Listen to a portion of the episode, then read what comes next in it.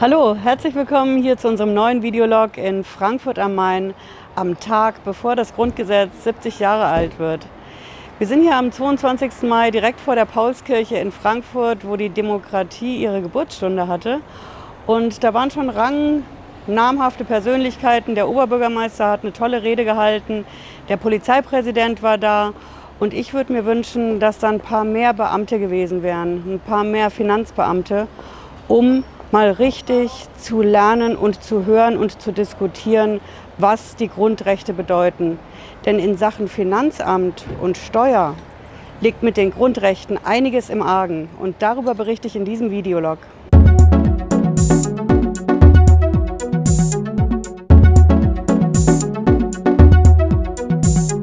Hallo, ich bin Patricia Lederer. Ich bin Rechtsanwältin in der Frankfurter Steuerrechtskanzlei Lederer Law und ich stehe hier vor der Pauskirche in Frankfurt und habe heute unseren großen Videolog zum Thema 70 Jahre Grundgesetz.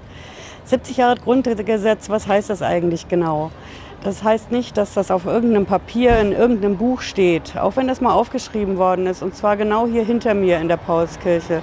1848, da hatten wir eine große Revolution und am Ende dieser Revolution gab es hier die Nationalversammlung, die den ersten demokratischen Akt gemacht hat. Der erste demokratische Akt, was ist das genau gewesen? Da ist wirklich alles aufgeschrieben worden, was wir heute feiern, an Basics, an Grundrechten. Thema Versammlungsfreiheit ist da aufgeschrieben worden. Das gab es bis dato nicht. Thema Redefreiheit. All solche essentiellen Grundrechte haben hier hinter mir ihren Ursprung, könnte man fast sagen. Auf jeden Fall sind sie hier zum ersten Mal dokumentiert worden. Ja, und wir feiern morgen am 23. Mai 70 Jahre Grundgesetz. Und als Steueranwalt frage ich mich konkret, was gibt es da eigentlich zu feiern? Denn ähm, wir leben in einem wunderschönen Land mit einer vorbildlichen Verfassung. Wir sind auch Vorbild für viele andere Länder und viele Menschen sind hier glücklich zu leben. Dazu zähle ich auch. Aber mit den Grundrechten liegt wirklich einiges im Argen beim Umgang mit der Steuer und dem Finanzamt. Das Finanzamt hält sich bei der Steuer an bestimmte Vorschriften, hält sich vielleicht auch mal nicht unbedingt dran. Das Entscheidende ist, Grundrechte, die jedem Menschen in diesem Land zustehen, verletzt das Finanzamt. Und da kann man natürlich sagen, okay, das steht in irgendeinem Artikel drin oder mh, hm, kann ja einer gegen klagen. Was heißt das eigentlich in echt, so eine Grundrechtsverletzung? Ich sage das mal an einem konkreten Beispiel. Wenn ich zum Beispiel eine Kontopfändung drin habe, warum auch immer, weil ich vorher geschätzt worden bin, weil ich vergessen habe, was zu machen, weil das Finanzamt missgebaut hat, weil der Steuerberater was nicht gemacht hat, nicht gekriegt hat. Der Grund ist völlig egal. Ich habe eine Kontopfändung drin. Für das Finanzamt heißt das dann einfach Pfändungs- und Einziehungsverfügung. Das ist dann ein Blatt Papier, Altpapier mit dem Wappen obendrauf. Das schicken die an die Bank, auch gerne schon direkt online und die Bank macht direkt das Konto dicht. Und was heißt das konkret, wenn mein Konto dicht ist? Wenn mein Konto zu ist, kann ich nichts mehr bezahlen. Ich kann keine Gehälter mehr bezahlen. Mitarbeiter kriegen kein Gehalt mehr, wenn die Kontopfändung da ist. Das treibt eine Firma schon mal direkt richtig in Probleme. Ich kann Lieferanten nicht mehr bezahlen. Miete, GEZ, alles Mögliche. Eine Kontopfändung ist auf dem Papier nur eine Pfändungs- und Einziehungsverfügung. In echt sind die Auswirkungen viel krasser.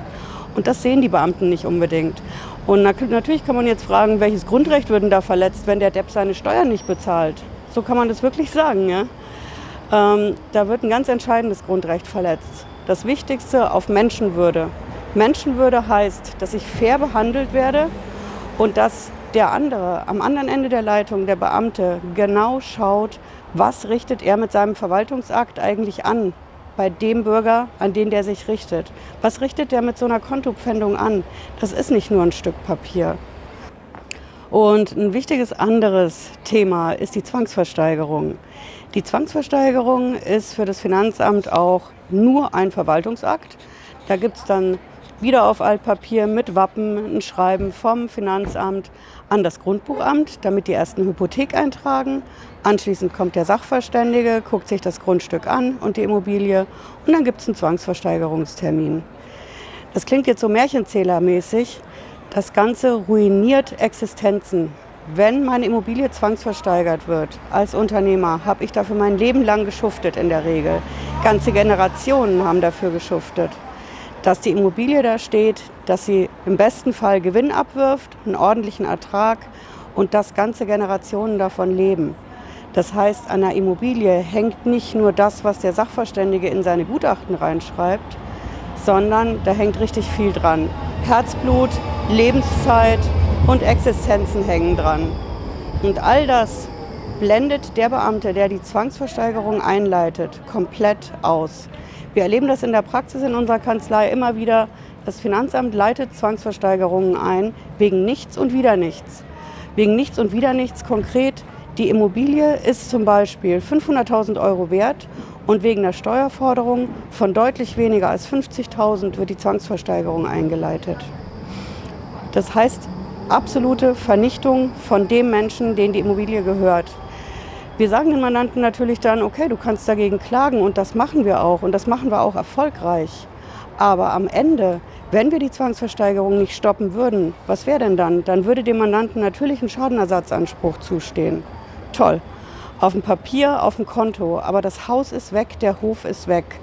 Weil da ein Beamter die Vorschriften einfach so angewendet hat, dass er die Grundrechte ausblendet. Und auch in dem Fall, welches Grundrecht ist denn da verletzt? Natürlich die Menschenwürde in allererster Linie und ganz wichtig die Berufsfreiheit. Jetzt hören wir in diesen Tagen immer wieder, die Grundrechte stoßen da an ihre Grenzen, wo andere ihre eigenen Grundrechte haben. Aber das ist auch ein Thema, was jeder Beamte, der am Tisch so einen Verwaltungsakt schreibt und rausschickt, beachten muss. Der Mensch, der die Zwangsversteigerung erdulden muss und sich nicht dagegen wehren kann, der hat erstmal das höhere Grundrecht. Und dass dagegen andere Grundrechte stehen, wie zum Beispiel andere Steuerzahler, die der angebliche Steuerhinterzieher betrügt und deswegen mit seinem Grundrecht an die Grenze stößt, das alles müsste theoretisch der Beamte erstmal würdigen. Die Beamten würdigen das aber nicht. Die haben dafür gar nicht die Zeit und sorry auch nicht die Kenntnis, weil die Ausbildung darauf nicht ausgerichtet ist. Ich habe ein paar Videos dazu gemacht, wie die Ausbildung abläuft und wir haben ja auch aktuell die Blockbuster Bewerber Human Resources Videos vom Finanzamt, gerade aus NRW. Die sind auf YouTube und die stellen die Beamten als Helden der Nation dar. Ich sehe da nirgendwo, dass da mal ein Grundkurs in Sachen Grundrechte stattfindet. Grundrechte, Menschenrechte, ganz wichtiges Thema. Für jeden Menschen besteht eine Unschuldsvermutung in diesem Land. Eine Vorverurteilung, gerade vom ermittelnden Beamten, darf es nicht geben. Und es gibt noch einen weiteren richtig wichtigen Bereich aus den Grundrechten, der beim Umgang mit Finanzamt und Steuer jedes Mal mit Füßen getreten wird. Das ist das Thema der gute Ruf. Der gute Ruf steht allen Menschen in diesem Land zu. Und ganz klar ist, wenn gegen die Unternehmen ermittelt wird, wenn der Betriebsprüfer kommt, wenn die Steuerfahndung kommt, dann ist der gute Ruf erstmal dahin. Das hängt einfach damit zusammen, dass es immer öffentlich wird. Das wird im Bereich der Prominenz natürlich sofort öffentlich und das wird auch bei anderen Unternehmen gerne öffentlich. Teilweise veröffentlicht das Finanzamt es selbst durch die Pressekontakte. Da wird das Ganze dann als Tatsache hingestellt. Teilweise veröffentlicht es die Stadt. Die Stadt hängt mit der Gewerbesteuer ja auch immer in dem Problem drin. Und das Steuergeheimnis wird da nicht gesehen, ist entweder unbekannt oder wird absichtlich ignoriert. Fakt ist, die Mandanten, die Steuerzahler, die Unternehmer, die das betrifft, die haben ganz klar eine Rufschädigung.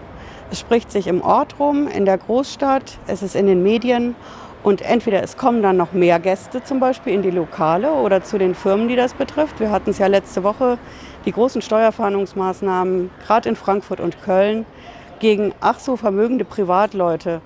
Da war bei den Leuten, die die Leute kennen, sofort der Ruf dahin. Und das, obwohl erstmal nur ermittelt worden ist. Die Vorverurteilung spricht ganz klar gegen die Unschuldsvermutung. Und die Unschuldsvermutung ist ein absolutes entscheidendes Grundrecht. Das mit den Grundrechten ist genauso alt, wie in diesem Land die Nazizeit her ist.